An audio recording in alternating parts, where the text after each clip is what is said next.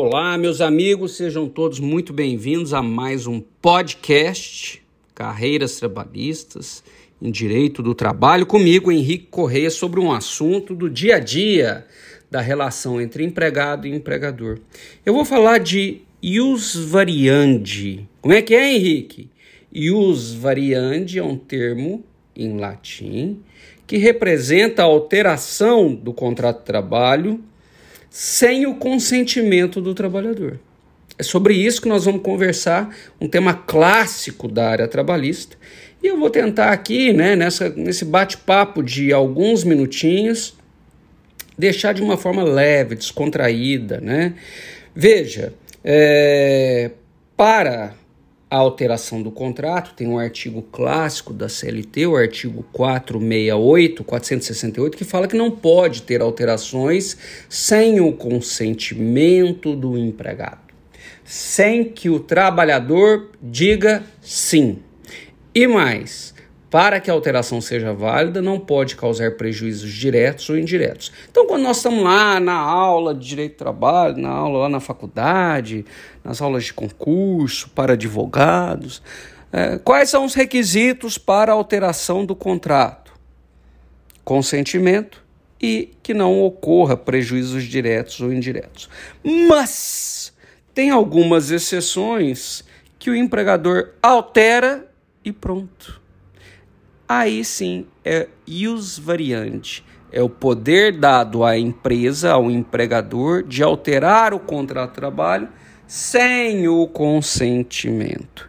Henrique, dê alguns exemplos. Sim, alteração da data do pagamento. Pode alterar a data do pagamento? Pode desde que respeite o quinto dia útil que está previsto em lei. Então, até o quinto dia útil, ele sempre recebeu ali no primeiro dia útil. Ele altera para o terceiro? Pode, pode, se respeitar do quinto dia útil, mas cuidado. Se houver previsão em norma coletiva, a hora que eu falar norma coletiva, acordo ou convenção, prevendo um dia específico, a norma coletiva tem o poder de prever o terceiro dia útil. E aí vale o terceiro dia útil, neste caso não pode alterar. Então, trocando em miúdos, pagamento, salário, até o quinto dia útil, podendo ter ius variandi uma alteração dentro deste limite. Alteração do horário noturno para o diurno. Quem trabalha de noite, como o ser humano não tem hábitos noturnos, ele recebe adicional noturno. Henrique, qual é a alteração unilateral neste caso? O empregador passa para diurno sem perguntar. Fala: olha, a partir da semana que vem você vai trabalhar no período diurno. Ele perde o adicional? Perde. Ele não está trabalhando mais de noite. Né? O adicional na cidade é de 20%. No âmbito rural, 25% a mais ele recebe de adicional noturno. Ele deixa de receber porque não está mais em ambiente noturno em uma condição gravosa. É outro caso de alteração unilateral. O teletrabalho, meus amigos, sobretudo agora na pandemia, tem várias, várias formas aqui de alteração unilateral dentro do teletrabalho. Sobretudo, repito, na pandemia, em razão do isolamento tá? Então, o teletrabalho tem é, esse, essa, essa característica de alteração unilateral. Bom, é, tem os últimos dois assuntos que eu vou tratar aqui com você é reversão. O que, que é a reversão? É o empregado que foi contratado como vendedor e aí ele é colocado como gerente da loja. Ele era um excelente vendedor ótimo, produtivo, participativo, mas como gerente não foi bom. Ele está num cargo de confiança, ele será revertido ao cargo anteriormente contratado de vendedor. Pode, pode. E como que fica a gratificação que ele recebia de gerente? É retirada. Então a reversão é um exemplo mais drástico de alteração unilateral, sem o consentimento. E ela é válida tá bom? Então a reversão. Ah, Henrique, a reversão pode a qualquer tempo, ele já tem 20 anos de empresa. A qualquer tempo, né?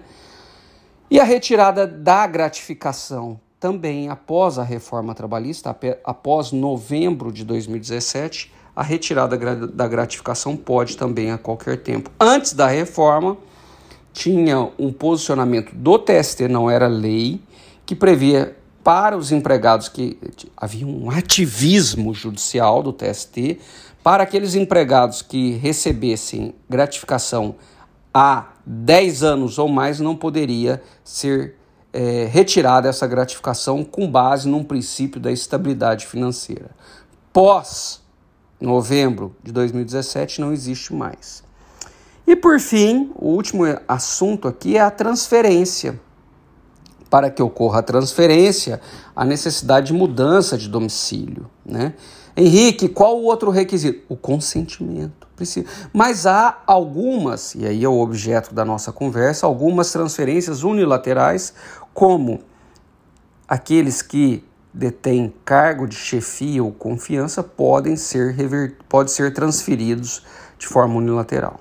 Aquelas atividades que são é, é, é, é, naturalmente de transferência, por exemplo, circo, podem ser transferidos unilateralmente. Quando houver extinção do estabelecimento naquela localidade, tem várias filiais, mas a filial de Ribeirão Preto, de onde eu estou falando, fecha. Ele será transferido para a Vitória da Conquista, na Bahia, porque é lá que tem é, a outra empresa. Tá bom? Então são exemplos, e até na transferência a CLT não foi muito feliz, ela prevê uma exceção genérica, ela fala assim, por necessidade de serviço, né?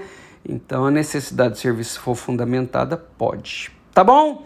Pessoal, e os variantes são essas possibilidades.